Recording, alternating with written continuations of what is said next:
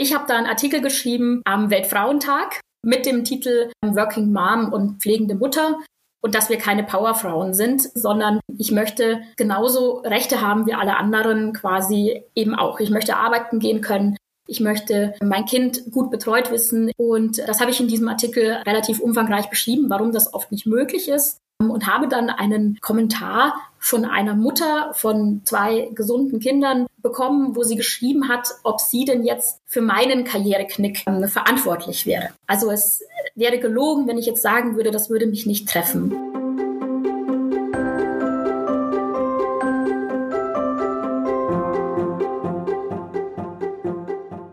Willkommen zur 32. Folge des Mein Herz lacht Podcast, dem Podcast für Eltern, die Kinder mit Behinderung oder einer chronischen oder seelischen Krankheit haben. Christine ist wieder am Mikrofon. Hat dich schon mal ein Kommentar so richtig wütend gemacht? Simone wollte den Satz dieser Mutter jedenfalls so nicht stehen lassen. Vor allem, weil sie das Gefühl hatte, dass ihr als pflegender Mutter nicht dieselben Rechte zugestanden werden wie anderen Eltern. Warum sie findet, dass der Sozialstaat pflegende Angehörige unterstützen sollte und was Altersarmut damit zu tun hat, darüber sprechen wir gleich in dieser Podcast-Folge. You've been down this road for far too long. He left your love behind. But still you keep on crawling back despite the pain inside. Hallo Simone, herzlich willkommen bei uns im Podcast. Wir kennen uns ja ganz gut, weil du auch Mitarbeiterin von Mein Herz Lach bist. Aber du bist auch Mutter eines beeinträchtigten Sohnes. Sag uns doch noch ein paar Worte über dich, damit auch die Zuhörerinnen und Zuhörer wissen, mit wem sie es zu tun haben. Ja, hi Christine, schön, dass ich heute mit dabei sein darf im Podcast bei Mein Herz lacht. Genau. Ich bin Simone, ich bin 38 Jahre alt und habe einen siebenjährigen Sohn, das ist ähm, der Adam, und der hat einen sehr seltenen Gendefekt. Ähm, das wussten wir vor der Geburt noch nicht. Das haben wir dann erfahren, als er so sechs Monate alt war. Und er hat aufgrund des Gendefekts auch einige ähm, chronische Erkrankungen und unsichtbare Behinderungen, sagt man dazu eigentlich. Genau. Wir sind eine dreiköpfige Familie. Also mein Mann, mein Sohn und ich. Und seit geraumer Zeit arbeite ich jetzt auch als Referentin für digitale Medien bei Mein Herz lacht. Ja, sehr schön. Du arbeitest als Referentin, aber du bist, glaube ich, auch diejenige, die bei euch hauptsächlich für die Pflege zuständig ist oder du kümmerst dich hauptsächlich um Adam. Kann man das so sagen? Genau, also ich bin quasi die Hauptpflegeperson. Ich bin auch so als Hauptpflegeperson eingetragen bei der Pflegekasse. Das ist auch wichtig, weil ich dann die Rentenpunkte bekomme weil ich hauptsächlich eben mein Kind pflege. Also eigentlich bin ich hauptberuflich pflegende Mutter und nebenberuflich Referentin bei Mein Herz lacht. Und du bist nicht nur das, sondern du schreibst auch, du hast auch einen Blog, nämlich auf der Plattform Kaiserinnenreich. Und da schreibst du so über alles Mögliche, über Themen, die dir so im Alltag begegnen und manchmal auch so Sachen, die dich so ein bisschen ärgern, sag ich jetzt mal. Nämlich vor kurzem hast du da einen Post geschrieben zum Thema Karriereknick bei pflegenden Eltern. So nenne ich es jetzt mal. Also es ging darum, dass dich ein Kommentar, glaube ich, äh, unter einem Blogbeitrag getriggert hat. Was war denn da los? Genau, ich erkläre das mal kurz ähm, von Anfang an. Ich habe tatsächlich einen eigenen Blog bei Insta, wo ich über das Leben als pflegende Mutter schreibe und äh, wurde dann Ende letzten Jahres vom Kaiserinnenreich-Blog angefragt, ob ich denn nicht auch Autorin dort werden möchte. Und das hat mich natürlich total gefreut, weil wir schreiben da zu dritt. Es sind drei pflegende Mütter. Alle haben einen unterschiedlichen Background und wir versuchen dort eben verschiedene Themen, aber eben halt vor allem auch politische, auch rechtliche Themen und Alltagsthemen von verschiedenen Perspektiven aufzugreifen, um zu verdeutlichen, mit welchen Herausforderungen wir pflegenden Eltern auch zu kämpfen haben. Das heißt, das sind auch Artikel mit dabei, die nicht immer nur schön sind und die auch manchmal kritisch sind und eben vor allem auch politisch und gesellschaftskritisch sind. Und ich habe da einen Artikel geschrieben am Weltfrauentag mit dem Titel Working Mom und pflegende Mutter und dass wir keine Powerfrauen sind, sondern dass wir einfach den Alltag haben wie alle anderen auch. Ich bin keine Superheldin, sondern ich möchte genauso Rechte haben wie alle anderen quasi eben auch. Ich möchte arbeiten gehen können. Ich möchte mein Kind gut betreut wissen in der Zeit, wo ich berufstätig bin oder eben halt auch mal Freizeit habe. Und das habe ich in diesem Artikel relativ umfangreich beschrieben, warum das oft nicht möglich ist und habe dann einen Kommentar von einer Mutter von zwei gesunden Kindern bekommen, wo sie geschrieben hat, ob sie denn jetzt, weil sie wäre ja Teil der Gesellschaft, für meinen Karriereknick ähm, verantwortlich wäre. Und das hat mich tatsächlich sehr getriggert, ja. Ich muss sagen, nach sieben Jahren und allerlei interessanter Kommentare von Menschen, die mein Leben natürlich nicht gut kennen, weil mein Leben einfach sehr anders aussieht, mein Alltag ganz anders aussieht, macht mich sowas nicht mehr sehr wütend. Aber es ist natürlich so, dass ich dann darüber spreche, weil ich finde, ich kann ja nur was verändern, wenn ich ehrlich versuche, darüber zu berichten. Und wenn ich dann auf solche Kommentare auch eingehe, deswegen bin ich meistens auch sehr höflich, diplomatisch und versuche dann auch nochmal zu erklären. Aber es verletzt mich auch. Also es wäre gelogen, wenn ich jetzt sagen würde, das würde mich nicht treffen, weil das sehr vorwurfsvoll klingt. Ne? Weil ich finde, dass wir Familien eh wenig Mittel zur Verfügung gestellt kriegen. Da können, gehen wir wahrscheinlich eh gleich nochmal drauf ein.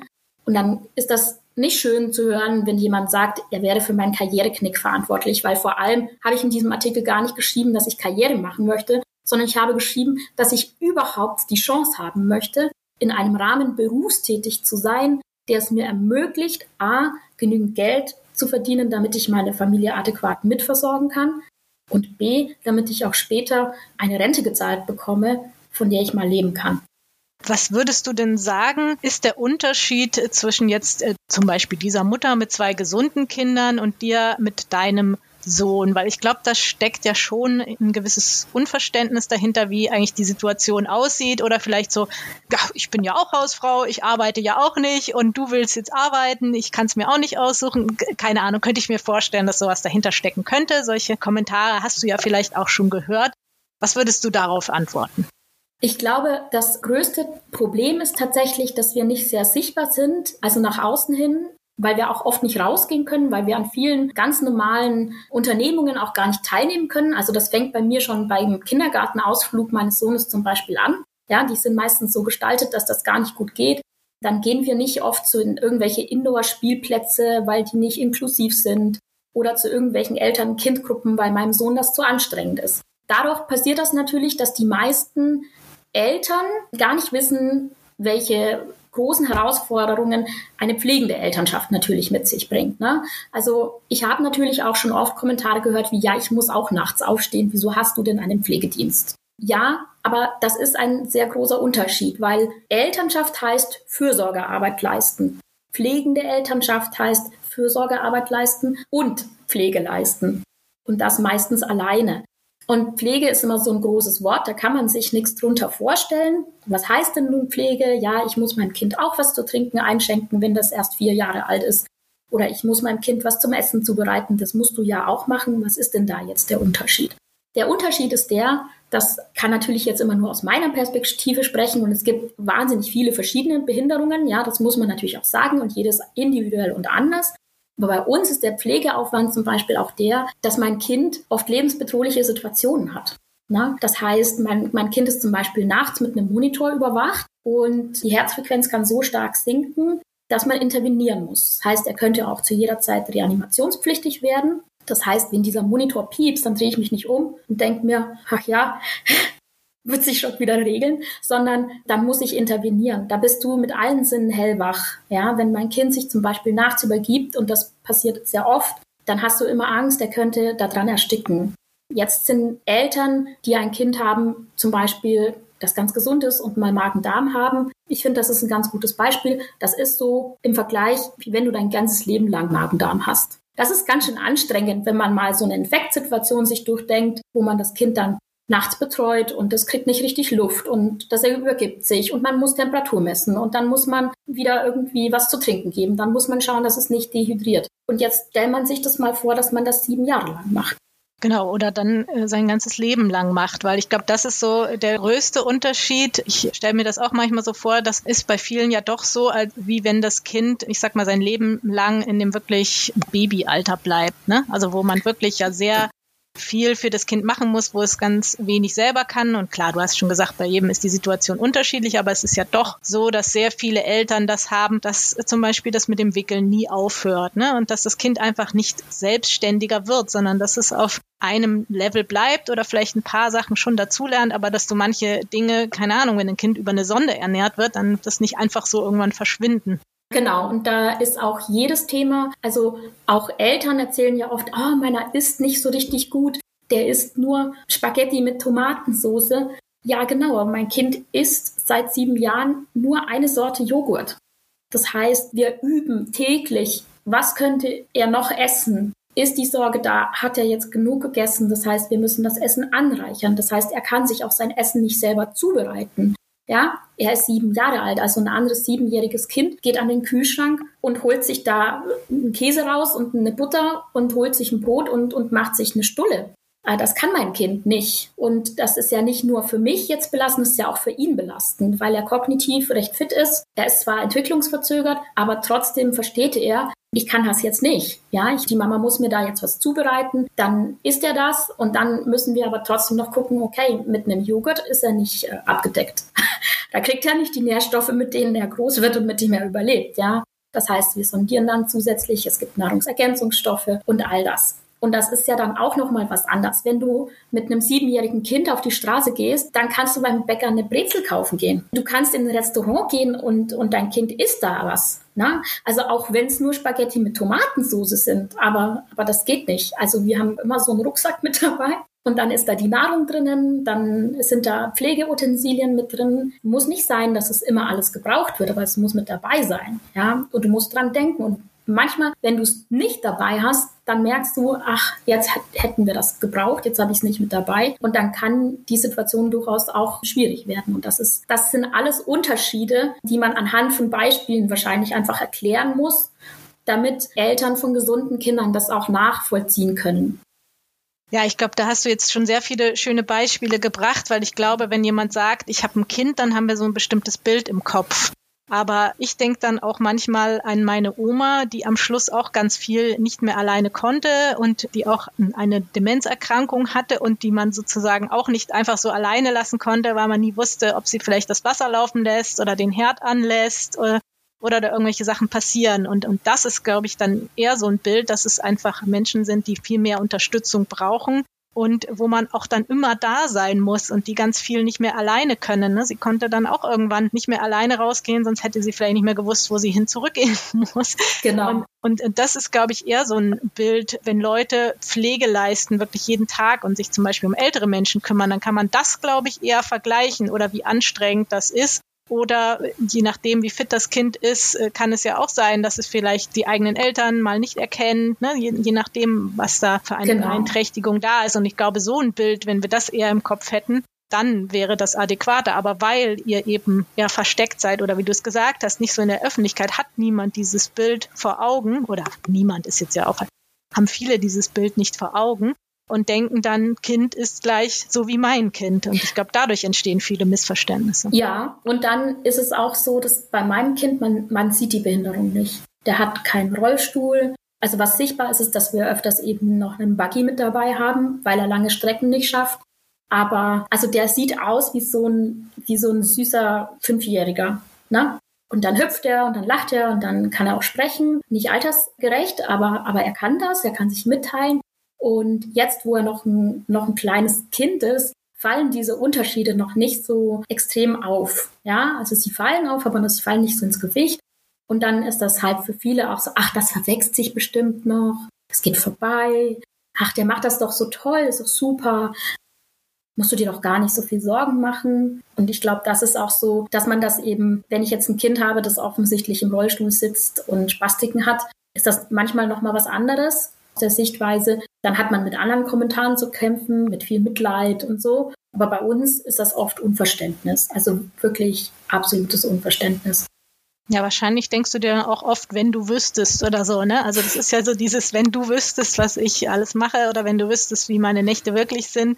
Oder wenn du mal mit mir tauschen würdest, dann würdest du es vielleicht besser verstehen. Ne? Aber so, ja. so ist es ja nicht. Und dann kommen eben so Vorwürfe oder das, was du beschrieben hast in dem Kommentar, war ja schon wie so ein Vorwurf, ja, bin ich jetzt etwa für dich verantwortlich? Und dann hilft es ja manchmal so, den Blick zu wenden und zu sagen, okay, aber was erwartest du denn wenn du jetzt ein gesundes Kind hast, dann kannst du ja auch entweder sagen, ich bleibe zu Hause und kümmere mich am Anfang darum oder ich nehme Elternzeit und bekomme vielleicht sogar Geld. Oder ich entscheide mich, mein Kind schon sehr früh in eine Kita zu geben und dann wird es dort betreut. Welche Möglichkeiten hast du denn da?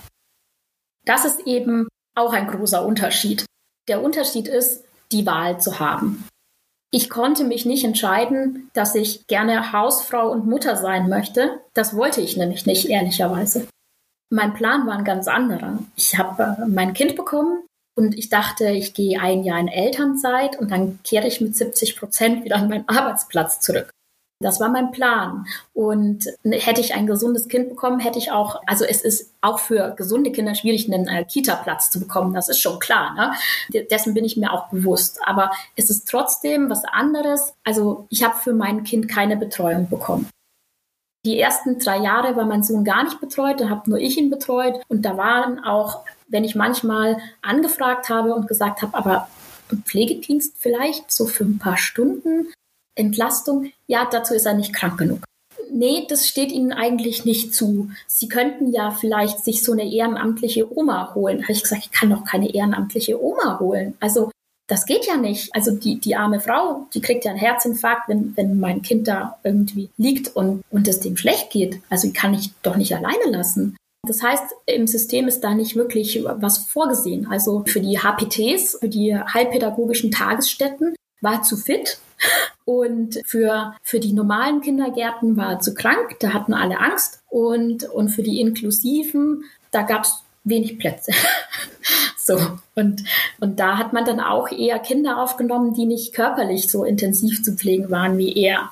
Da hat man dann eher geguckt, ja gut, ist das jetzt ein Kind mit einem Syndrom, was vielleicht eher im Verhalten oder in der Emotion irgendwie Unterstützung braucht, weil da ist natürlich verständlicherweise leider auch eher das Fachpersonal dann da. Aber für die körperliche Pflege halt nicht, die ist eher in den HPTs da. Das heißt, ich hatte, ich hatte keine Wahl. Ne? Also mich hat keiner gefragt, ob ich das möchte. Und ich wollte es eigentlich nicht. Was keine Entscheidung gegen meinen Sohn ist. Und das möchte ich auch nochmal betonen. Wir pflegenden Eltern sagen immer, ja, wir lieben unsere Kinder, aber wir würden halt auch gerne arbeiten wollen.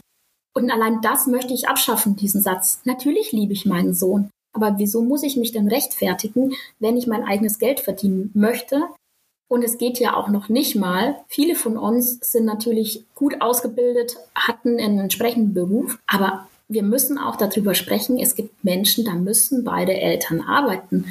Das steht außer Frage. Das ist kein Wollen. Ja, also auch pflegende Eltern müssen von was leben. Entschuldigung. Wir müssen auch unseren Lebensunterhalt finanzieren. Und das geht nicht immer, dass man sagt, ja, dann geht halt der Vater arbeiten. Und dann sind viele Ehen auch tatsächlich so belastet, dass sie scheitern. Dann sind auch viele Mütter alleinerziehend. Das hat nichts mit einer Wahl zu tun. Und das ist aber nicht, weil unsere Kinder krank sind, sondern das ist aufgrund der mangelhaften Versorgung. Würdest du sagen, dass du nicht dieselben Rechte hast wie andere? Ich habe nicht dieselben Rechte. Und ich schreibe auf Kaiserinnenreich eben auch ganz oft, ich schreibe nicht über mein Kind, sondern ich schreibe über meine fehlende Teilhabe als pflegende Mutter. Also oft, ich kämpfe natürlich auch für die Teilhabe meines Sohnes und möchte, dass er ein gutes Leben hat. Ich möchte, dass er diese ganzen Freizeitbetreuungen mal haben kann. Ich möchte, dass er mal einen Beruf ausüben kann, wenn er das möchte und wenn er dazu in der Lage ist. Dafür kämpfe ich. Ich kämpfe aber zeitgleich und aktuell auch eigentlich für meine Rechte, weil die nicht gesehen werden und weil ich eigentlich keine habe. Wenn du was ändern könntest, was wäre das? Was würdest du verändern oder was würdest du dir wünschen, können wir ja auch so sagen. Wir brauchen auf jeden Fall in der Berufswelt Regelungen. Also das würde ich mir wünschen. Da muss politisch was passieren. Wir brauchen die Möglichkeit, extra Urlaubstage zu bekommen. Ich könnte zum Beispiel mehr Stunden pro Woche arbeiten, wenn ich Sonderurlaubstage hätte mit denen ich dann Therapietage, Krankenhaustage und auch andere Termine mit meinem Sohn abdecken könnte. Das ist zum Beispiel ein Punkt. Jetzt muss man sich tatsächlich Urlaub nehmen. Oder man arbeitet so wenig wie ich. Also ich arbeite sehr wenige Stunden die Woche, also im Vergleich zu früher natürlich, in meiner Erwerbsarbeit, damit ich halt die restlichen Tage frei habe, um dann diese Termine wahrnehmen zu können. Aber das wirkt sich natürlich finanziell dann eben auch auf unsere Familie aus. Also zum einen wünsche ich mir Sonderurlaub für pflegende Eltern. Da gab es auch mal eine tolle Petition, die hat es leider nicht dann bis zum Ende geschafft.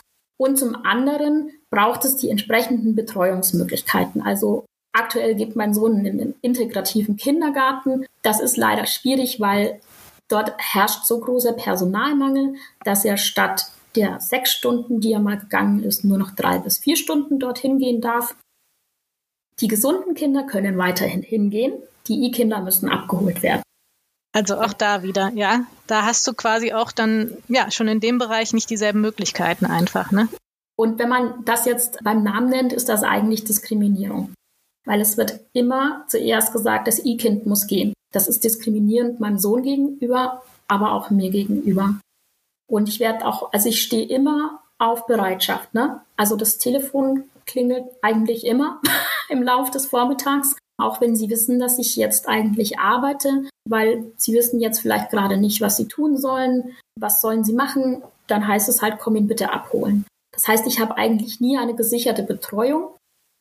Und das wird jetzt, wenn er in die Schule geht, auch nicht besser werden. Also wir haben sehr lange gesucht. Auch das müsste sich ändern. Es gibt in München gibt es zwei integrative Mittagsbetreuungsangebote. Die sind aber an eine Schule gekoppelt. Wenn man da keinen Platz hat, dann kriegt man da auch keinen integrativen Hortplatz. Ein, normalen, ein normaler Hort würde mein, mein Sohn nicht nehmen. An den heilpädagogischen Tagesstätten sind die Listen so zwei, drei Jahre Wartezeit. Das heißt, mein Sohn wird jetzt dann, wenn er im September eingeschult wird, von acht bis um zwölf in die Schule gehen und das war's dann. Mhm. Genau. Kann man auch nicht wirklich viel machen. Ne? Nein, und dann gibt es kein Therapieangebot. Auch da ist es einfach so, das Angebot gilt auch immer nur für die Kinder.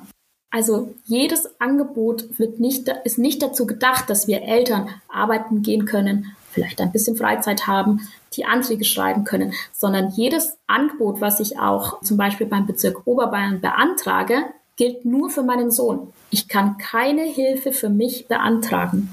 Auch das Pflegegeld ist nicht für mich. Das Pflegegeld gehört meinem Sohn. Obwohl er eben alleine nicht irgendwo hinkommen kann. Ne? Es ist unmöglich, dass er allein irgendwo hinkommt. Er braucht immer Unterstützung. Also entweder eine Pflegeperson, die ihn zum Beispiel zur Therapie bringt, oder eben dich oder deinen Mann. Und ja. Genau. Also das heißt jetzt aber faktisch, wenn ich mir dann aber Hilfe hole, wovon wird das dann bezahlt. Weil ich kann jetzt zum Beispiel keine persönliche Assistenz beantragen mit dem Argument, ich arbeite aber. Das interessiert den Bezirk Oberbayern nicht. Also ich kann eine Assistenz beantragen in der Hoffnung, dass ich sagen kann, ja, aber mein Kind braucht Förderung. Das heißt, ich brauche eine Fachkraft, die sich um ihn kümmert für ein, zwei, drei Stunden. Und dann werden die Beamten sich überlegen, ob sie das mir genehmigen. Aber es geht nur in der Argumentation ausschließlich um mein Kind. Also ich kann keine Hilfe beantragen für mich als Mutter. Da gibt es nur die Verhinderungspflege und das ist so wenig Geld. Ich habe das mal durchgerechnet.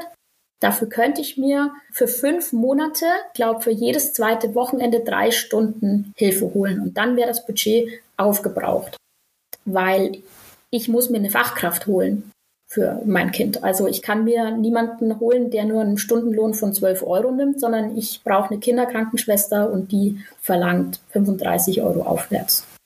Ja, du hast ja am Anfang beschrieben, dass es eben auch zu lebensbedrohlichen Situationen kommen kann. Und da will man jetzt auch nicht, sag ich mal, einen Student oder eine Studentin hinstellen und die mit sowas konfrontieren, sondern da möchte man natürlich schon, dass jemand da auch entsprechend ausgebildet ist und mit sowas auch umgehen kann, ne? auch emotional mit sowas umgehen kann muss man ja auch einfach mal so ganz klar sagen. Das heißt, es ist ja so ein bisschen so, wenn du das so beschreibst, dass du von anderen abhängig bist, ne? so wie früher vielleicht der Ehemann sagen konnte, nee, du gehst jetzt nicht arbeiten. Genau. ist es jetzt jemand anderes, der sagt, naja, also eigentlich musst du ja nicht arbeiten, du kannst ja alles machen und zu Hause bleiben, ist ja dein Kind so nach dem Motto. Ja. Aber andere haben halt andere Chancen, ne? Kann man das so zusammenfassen? So kannst du das auf den Punkt bringen, genau. Also es bestimmen andere über mich, was ich darf und was ich nicht darf.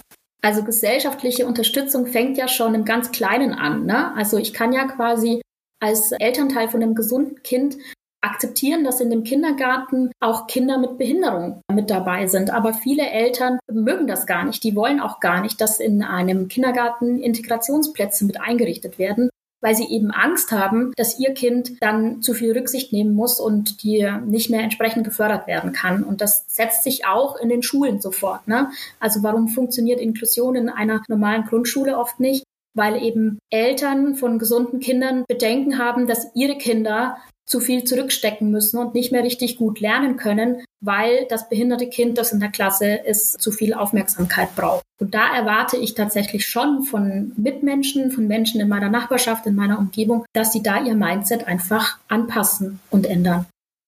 Ich meine, es gibt ja auch andere Kinder in der Klasse, die viel Aufmerksamkeit brauchen oder andere, die vielleicht speziell schüchtern sind. Es gibt ja sehr viel unterschiedliche Kinder, viel unterschiedliche Menschen. Ne? Und warum sollten jetzt die einen nicht die Chance haben und die anderen sich die Aufmerksamkeit anders holen? Ne? Es ist, glaube ich, so dieses Leistungsdenken, was da irgendwie rauskommt. Ne? Alles muss auf Leistung optimiert sein und mein Kind muss das Beste, damit es am Schluss ganz viel leisten kann. Aber das passt dann ja nicht in das Gesamtbild der Gesellschaft, wenn dann andere gar nicht die Chance haben, auf der Strecke bleiben oder wir dann wieder hintenrum ganz viele Hilfsprogramme, sage ich jetzt mal, aufbauen müssen, damit sie überhaupt irgendwie versorgt werden können, obwohl sie vielleicht auch voneinander lernen können, weil das habe ich jetzt auch schon oft in Gesprächen gehört, dass Eltern dann auch erzählt haben, ja, wenn sich andere darauf einlassen, dass sie dann zum Beispiel die Kinder sehr viel sozial auch lernen können, ne? von zum Beispiel beeinträchtigten Kindern, weil die ja oft einen ganz anderen Umgang dann haben. Ne? Also klar, es passt vielleicht nicht für jeden. Und ich habe auch mal eine Mutter gehört, die gesagt hat, für mein Kind ist es besser, wenn es in einer sehr kleinen Gruppe in speziellen Räumen ne, das Kind ist. Das ist ja auch dann in Ordnung, aber es gibt eben ja auch Kinder, wo man dann, wo man voneinander lernen kann. Auf jeden Fall. Und das ist auch erwiesen, dass Kinder, die zum Beispiel in einen integrativen Kindergarten gegangen sind, dass die eine ganz andere Sozialkompetenz haben, ne? als wie wenn man das nicht gemacht haben. Und dass die auch mit Inklusion später viel weniger Probleme haben, als wenn sie das, diese Erfahrung halt nicht gemacht haben. Weil ähm, in dem Moment, wo ich als kleines Kind das mitbekomme, ist es für mich normal. Ja, es hat nichts Erschreckendes mehr. Es ist nicht mehr beängstigend, weil in beängstigend ist für uns immer alles, was wir nicht kennen. Ja, das macht, das macht Angst. Und in dem Moment, wo ich sehe, Spielkamerad, der hat vielleicht so eine PEC-Sonde, also wir haben die Erfahrung jetzt im Kindergarten auch gemacht, da haben die Erwachsenen mehr Angst als die Kinder. Und dann haben die da mal so gemeinsam ein Buch gelesen und dann stand mein Sohn in der Mitte und hat denen alles da erklärt, wie das da funktioniert und wie das da in seinen Bauch reingeht und wie man dann da die Spritze hinhalten muss. Und dann hat ein Kind gesagt, boah, das will ich auch mal ausprobieren. Das ist voll cool. Und dann baut man eben Berührungsängste ab und hat später eine Gesellschaft mit Erwachsenen, die eben Behinderung nicht mehr als beängstigend oder falsch empfinden. Und dein Sohn konnte auch mal der Experte sein in dem Fall. Ne? Das tut ja auch jedem gut. Und dann sieht man vielleicht auch, er hat vielleicht dann auch ein ganz anderes Verständnis von Körper, Ernährung oder so. Also es ist ja oft so, dass man dann in ganz anderen Bereichen schon Experte ist. Und dass wir das ja auch wiederum total gut nutzen können. Ne? Vielleicht auch, wenn sich jemand sehr gut in andere reinversetzen kann oder irgendwo eine andere Expertise hat, als immer nur dieses auf die Leistung, auf eine bestimmte Leistung, sage ich mal, ausgerichtet, kann das ja auch in einem Team, ne? wir sprechen immer von Diversität und so weiter, aber was das wirklich heißt, würde ja auch heißen, dass man andere Perspektiven zulässt, dass man auch mal guckt, ja, aber hast du auch mal daran gedacht? Und das würde ja auch wieder ganz viele Möglichkeiten eröffnen für Menschen, die dann vielleicht auch wieder am Arbeitsleben teilnehmen können, weil nicht diese Vorurteile und Barrieren überhaupt da sind. Genau, und mit eben mehr Inklusion zu Hause. Also einer Erziehung, die inklusiv ist, baut man eben Barrieren in den Köpfen ab. Also ich habe auch mal in einem Artikel geschrieben, Inklusion beginnt im Kopf. Ja, also dafür muss ich nicht auf die Straße demonstrieren gehen. Aber es muss uns bewusst sein, also wir Eltern jetzt ziehen ja die nächste Generation groß und wir ziehen die groß, die später mal barrierefreie Umgebung planen können. Wir ziehen die groß, die barrierefrei und inklusiv unterrichten können. Also das ist ja das, was wir leisten können. Unsere Gesellschaft ist jetzt nicht inklusiv. Das ist sie nicht. Ja, aber wir können, indem wir unsere Kinder entsprechend äh, vorbereiten und auch inklusiv erziehen, können wir Barrieren abbauen und können für eine inklusive Gesellschaft sorgen. Und das finde ich schon, dass das eine Aufgabe von Eltern ist. Wirklich. Und natürlich äh, hilft es auch, wie du das beschrieben hast, wenn wir ein gewisses Bild haben oder irgendwas nicht gewohnt sind. Und ich sage jetzt mal, wenn jemand Erzieherin oder Erzieher ist, Lehrkraft ist, dann muss man, ja, kommt vielleicht das einfach so von oben aufgestülpt, so, jetzt mach bitte das auch noch mit. Aber es würde natürlich sehr helfen, wenn man da auch Schulungen hätte oder wenn da überhaupt mal das Wissen da ist, wie gehe ich denn mit der Situation um und dann vielleicht auch sieht, ich habe auch Beispiele gehört, zum Beispiel von ErzieherInnen, die sich darauf eingelassen haben, es ist ja gar nicht so viel anders. Wenn ich das, das und das mache, dann funktioniert das ja super, ne? Oder vielleicht auch andere Kinder da mit einbeziehen. Und wenn wir uns dann darüber beschweren, dass die Gesellschaft immer egoistischer wird oder der Umgangston, dann kann das ja auch schon im Kleinen anfangen und zu sagen, ja, wie gehe ich denn mit meinen Mitmenschen um? Was sage ich denn meinen Kindern? Ja, nee, in den Kindergarten gehst du nicht. Oder fange ich da schon im Kleinen an? Genau. Also, und du hast einen wichtigen Punkt eben auch noch genannt, das ist natürlich die Schulung von Fachpersonal. Ne? Die findet halt leider auch nicht statt. Dann verstehe ich natürlich auch, dass Ängste da sind. Aber auch da habe ich auch eine Erwartungshaltung und zwar, ich bin ja da. Also ich bin eine Mutter, die kann man immer ansprechen. Ich mache niemand Vorwürfe, wenn er zu mir sagt, ich habe aber Angst davor, die Sonde anzufassen. Ich möchte ihm nicht wehtun. Kann ich da was falsch machen? Da bin ich die allerletzte, die sagt, ach, du musst das jetzt können, ja. Sondern was ich erwarte, ist die Bereitschaft, sich weiterzuentwickeln und zu lernen. Und mein Kind dann eben auch einfach nur als ein weiteres Kind zu sehen. Auch wenn er diese Sonde hat, auch wenn er einen Blutzuckersensor hat, und so weiter und so fort. Ich möchte einfach nicht, dass er nur über diese Dinge definiert wird. Ich möchte, dass er als Kind definiert wird.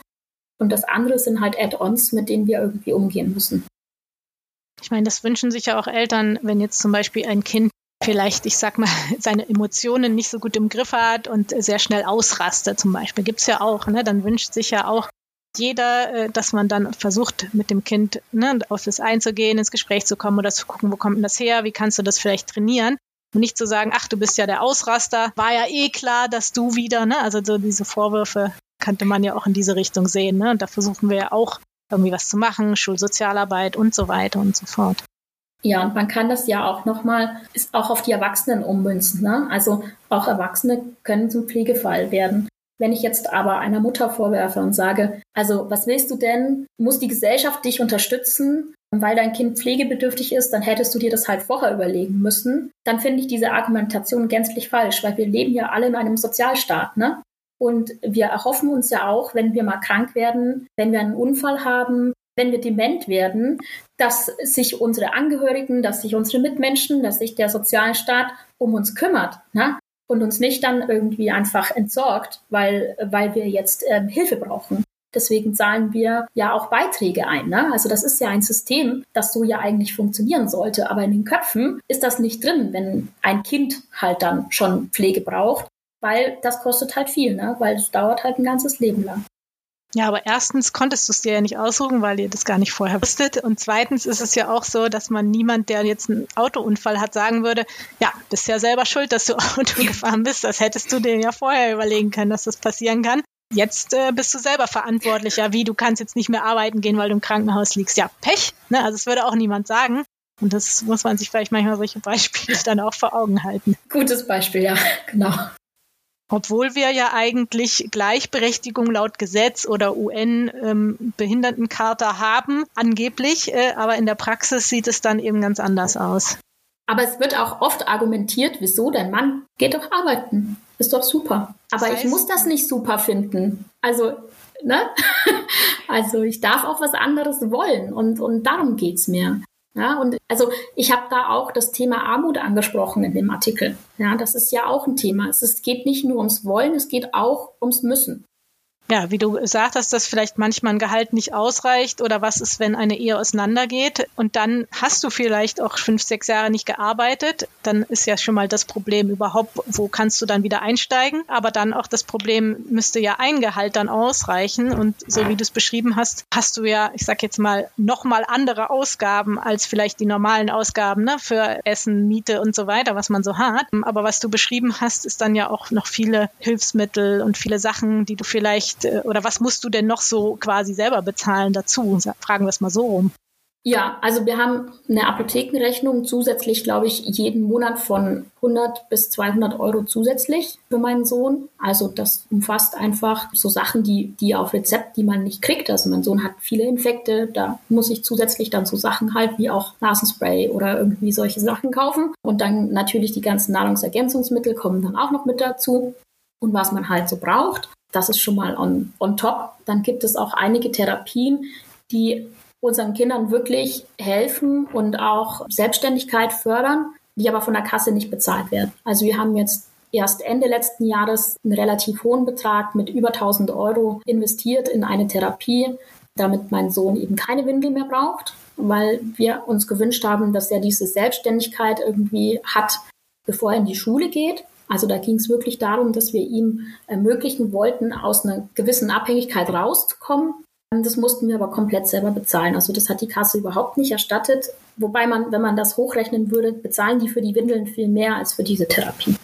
Und die Therapie war erfolgreich. Das heißt, er ist trocken und kann jetzt selber auf die Toilette gehen. Es ist eigentlich eine Win-Win-Situation. Aber also so 1500 Euro hat man nicht einfach so mal auf dem Konto rumliegen. Da haben wir jetzt noch gar nicht über irgendwelche gestiegenen Strom- oder Gaspreise oder was auch immer gesprochen. Ne? Aber wenn man sich das mhm. jetzt mal überlegt, wie du es beschreibst, dann wäre es ja so, wenn er das jetzt nicht gelernt hätte, bräuchte man ja eventuell eine zusätzliche Person, die dann mit ihm auf die Toilette geht und dann haben wir wieder den Personalmangel. Also es hört sich so ein bisschen an wie, ich sag mal, so ein Teufelskreislauf, der sich immer so weiterdreht und wo, wo man irgendwie gar nicht rauskommen kann und wo du dann auch noch gesagt hast, und wenn dann irgendwie noch was anderes schief geht oder zum Beispiel bei, ist ja schon so, dass bei einigen Ehe dann vielleicht auseinandergeht, dann stehst du nochmal alleine da und konntest auch nichts aufbauen, gar kein Polster oder so. Also fühlst du dich insgesamt so ein bisschen alleingelassen von der Gesellschaft, sag ich jetzt mal? Also ich fühle mich einsam manchmal, wirklich. Also ich wollte auch noch ganz kurz dazu sagen, zum Beispiel diese Intensivtherapie, die haben wir dann in den Weihnachtsferien gemacht. Ne? Da fahren andere zum Skifahren. Aber wann soll ich das denn machen? Also wenn ich das mit meiner Arbeit zum Beispiel abstimmen möchte, dann mache ich sowas in den Ferien, ja, weil dann ist er zu Hause. Das ist sehr aufwendig. Ne? Also wir sind da zehn Tage lang haben wir nicht mehr das Haus verlassen, damit er das wirklich auch lernt, weil er da er hat eine Wahrnehmungsstörung, eine sensorische Integrationsstörung. Das heißt, für ihn war das Stress pur. Es ist gut, dass er das gelernt hat, aber es war wahnsinnig hoher Stresslevel. Das heißt, es war es auch für uns, es war als Paar für uns wahnsinnig belastend, weil ne, dann guckt man so die Fotos von den anderen Familien, die dann irgendwie Grüße unterm Weihnachtsbaum aus irgendeinem Skigebiet schicken und du sitzt hier und, und übst halt aufs Klo gehen und hast dafür auch noch sehr viel Geld bezahlt. Ja, und das ist eine enorme Belastung und das macht einsam. Das macht uns als Familie einsam. Und dann fragt man oft, ja, dann geht halt raus. Ja, aber die, das ist nicht möglich. Also es war wahnsinnig schwer, diesen ersten Schritt nach dieser Therapie zu gehen und zu sagen, okay, wo gibt's jetzt eine Toilette, die mein Sohn dann auch emotional akzeptieren kann, wo er sich traut, dann dort auf die Toilette zu gehen, schafft er das? Oder müssen wir gleich wieder zurück? Das hat wenig mit Freiheit zu tun. Ja, und deswegen, also ich würde mir schon mehr Verständnis wünschen. Also so allgemein, wenn ich das erzähle, ich weiß, dass niemand für mich eine Lösung finden kann. Das ist mir völlig bewusst. Aber man kann mir schon mal zuhören. Und man kann mir das auch zugestehen, dass ich vielleicht dann mal weine, ja, oder dass ich einfach vielleicht mal einfach so erschöpft bin, dass ich nicht mehr kann. das muss halt einfach auch irgendwo mal raus. Und das würde ich mir tatsächlich, also ich würde mir schon eine empathischere Gesellschaft wünschen, die uns zuhört und die dann vielleicht auch mal sagt, na ja, gut, ich meine, ja, ich habe Freunde aber die haben auch ein Berufsleben, ja, die haben auch Familie, die müssen auch irgendwie. Aber dass man sich halt gegenseitig ein bisschen unterstützt und dass man schon, wenn man sowas mitbekommt, vielleicht mal sagt, Mensch, also mir hat zum Beispiel eine Followerin auf Insta, da habe ich so eine Geschichte gepostet, dass mein Sohn gesagt hat, er möchte Kuchen zu seinem Geburtstag mit in den Kindergarten nehmen, weil er selber kann den zwar nicht essen, aber das wird die anderen Kinder freuen. Und er möchte den anderen Kindern an seinem Geburtstag eine Freude machen, weil die können den essen. Und dann hat mir eine geschrieben, sie findet das so schön, weil er an die anderen denkt. Sie möchte ihm was zurückgeben, ob sie ihm eine Hose nähen darf. Das ist schön. Und, und damit möchte ich einfach nur mal sagen, man kann doch was zurückgeben. Man kann doch einfach, und es, es, ist, es ist nichts Großes, aber man, man kann mit einer Tasse Kaffee und ich höre dir zu, wirklich viel zurückgeben. Ja, das äh, rührt mich jetzt auch, wenn du das so erzählst, weil ich glaube, das ist wahrscheinlich genau das, was du ganz oft nicht bekommst, dass jemand einfach auch mal so eine nette Geste zurückgibt. Und das ist vielleicht auch was nochmal als Appell, dass vielleicht einfach mehr Menschen, bevor sie einen Kommentar schreiben, nochmal darüber nachdenken, ob das wertschätzend ist und ob man wirklich die Situation des anderen verstanden hat, weil ich glaube, äh, ich weiß nicht, ob es nur mir so geht, dass ich das Gefühl habe, es wird ein rauerer Umgangston, gerade auf Social Media, oder ob man vielleicht nur die Leute hört, jetzt die, die sowieso so sind. Aber zu sagen, mal darüber nachzudenken, ob es vielleicht sein kann, dass jemand anders ein ganz anderes Leben hat. Ne? Du hast es beschrieben, du hast ja gar keinen Urlaub. Ne? Andere beschweren sich vielleicht auch, oh, ich habe so viel zu tun, endlich Urlaub. Und in der Zeit, wo die Urlaub machen, machst du weiter mit der Arbeit. Ne? Es hört ja nie auf. Pflege ist 24-Stunden-Job. Ne? Und deswegen sind ja auch so viele erschöpft. Deswegen haben wir auch so wenig Leute, die diesen Beruf jetzt machen wollen. Und da vielleicht einfach mal drüber nachzudenken. Ich weiß nicht, ob das, wenn das ein Appell ist von diesem Podcast, dann glaube ich das. Und dass es vielleicht auch kleine Gesten sein können, die dann für dich und andere Eltern ganz, ganz viel bedeuten können. Ja, auf jeden Fall. Also wirklich Verständnis, nachfragen, zuhören es muss nicht immer irgendwas sein, was man gibt, aber einfach zu sagen, wow, das ist wirklich anstrengend.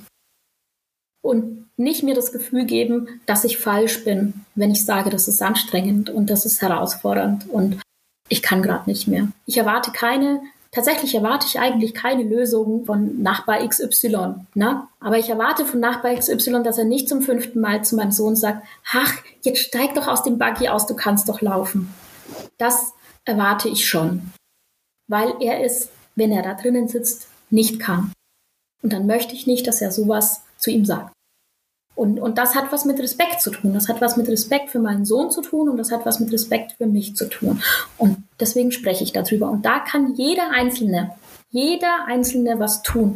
Wir können in unseren, an unseren Gedanken arbeiten, dass wenn wir ein Kind, das für uns viel zu alt für einen Buggy wirkt, können wir drüber nachdenken und denken, vielleicht ist dieses Kind nicht gesund. Auch wenn ich das nicht sehe. Ja, und ich glaube, je mehr Eltern mit ihren Kindern oder je mehr unterschiedliche Eltern und Kindern sichtbar werden, das hat es ja am Anfang gesagt, dann denken vielleicht auch Menschen, die bis jetzt noch nie mit damit in Berührung gekommen sind, überhaupt an diese Möglichkeit, ne, dass das Kind vielleicht nicht gesund sein könnte. Ja. Und ich glaube, das ist auch nochmal dieses, wenn wir einfach diese Sichtbarkeit hinbekommen, wenn es auch nur einen einzigen Menschen gibt, der diesen Podcast anhört und nicht betroffen ist, hat sich vielleicht schon was geändert, dann hat sich vielleicht das schon gelohnt, ne? weil genau darum geht's ja. Und eigentlich war das, was du vorhin gesagt hast, der perfekte Übergang. Du hast ja schon gesagt, was du dir wünschen würdest, aber auch, denn wir haben am Schluss ja immer unsere drei Fragen und da ist ja die eine, was bringt dich auf die Palme? Kann diesen Satz nicht mehr hören, wenn noch einmal jemand zu mir sagt, ach, der sieht überhaupt nicht krank aus. Ich glaube, dann fange ich an zu weinen.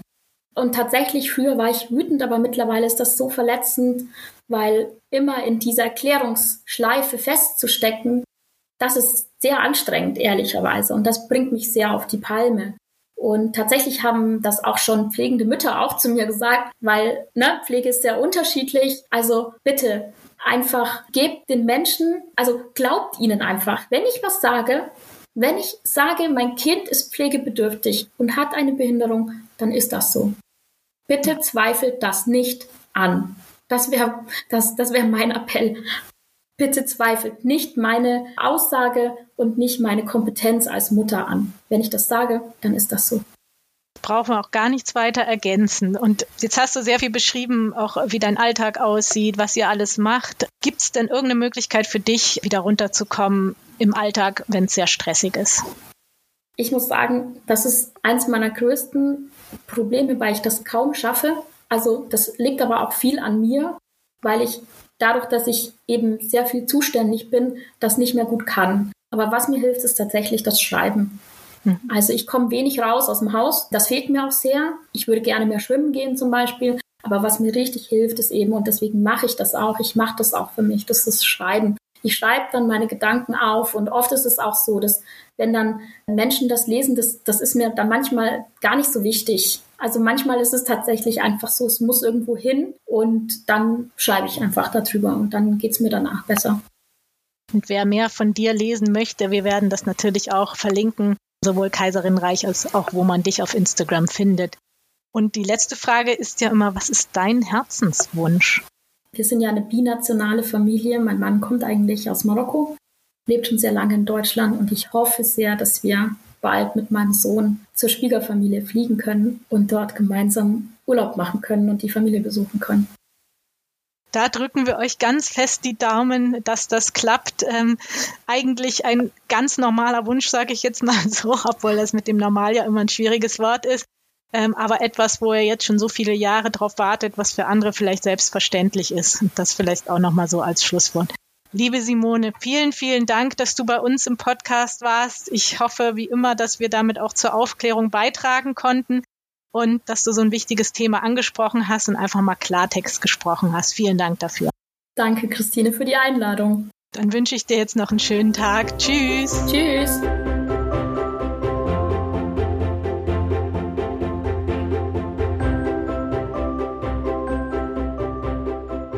Wenn du nun genauer nachlesen möchtest, was Simone in ihrem Blogartikel alles geschrieben hat oder was sie so auf Instagram postet, dann findest du die Links dazu in unseren Show Notes. Und wenn auch du ein Thema hast, das dich mächtig aufregt, oder wenn du uns einfach deine Geschichte erzählen möchtest, dann schreib uns an info at meinherzlacht.de. Wir hören uns wieder bei der nächsten Folge. Deine Christine. Ein Herz soll lachen, muss lachen. Nicht nur aus reiner Lebensfreude, sondern auch aus einer gesellschaftlichen Verpflichtung. Die Nussbaum Stiftung folgt diesem Engagement. Sie unterstützt diese Podcasts und wird mit Power und Leidenschaft dieses Projekt weiter fördern, indem wir dazu beitragen, dass die Initiative Mein Herz lacht über die Nussbaum Medien noch bekannter wird.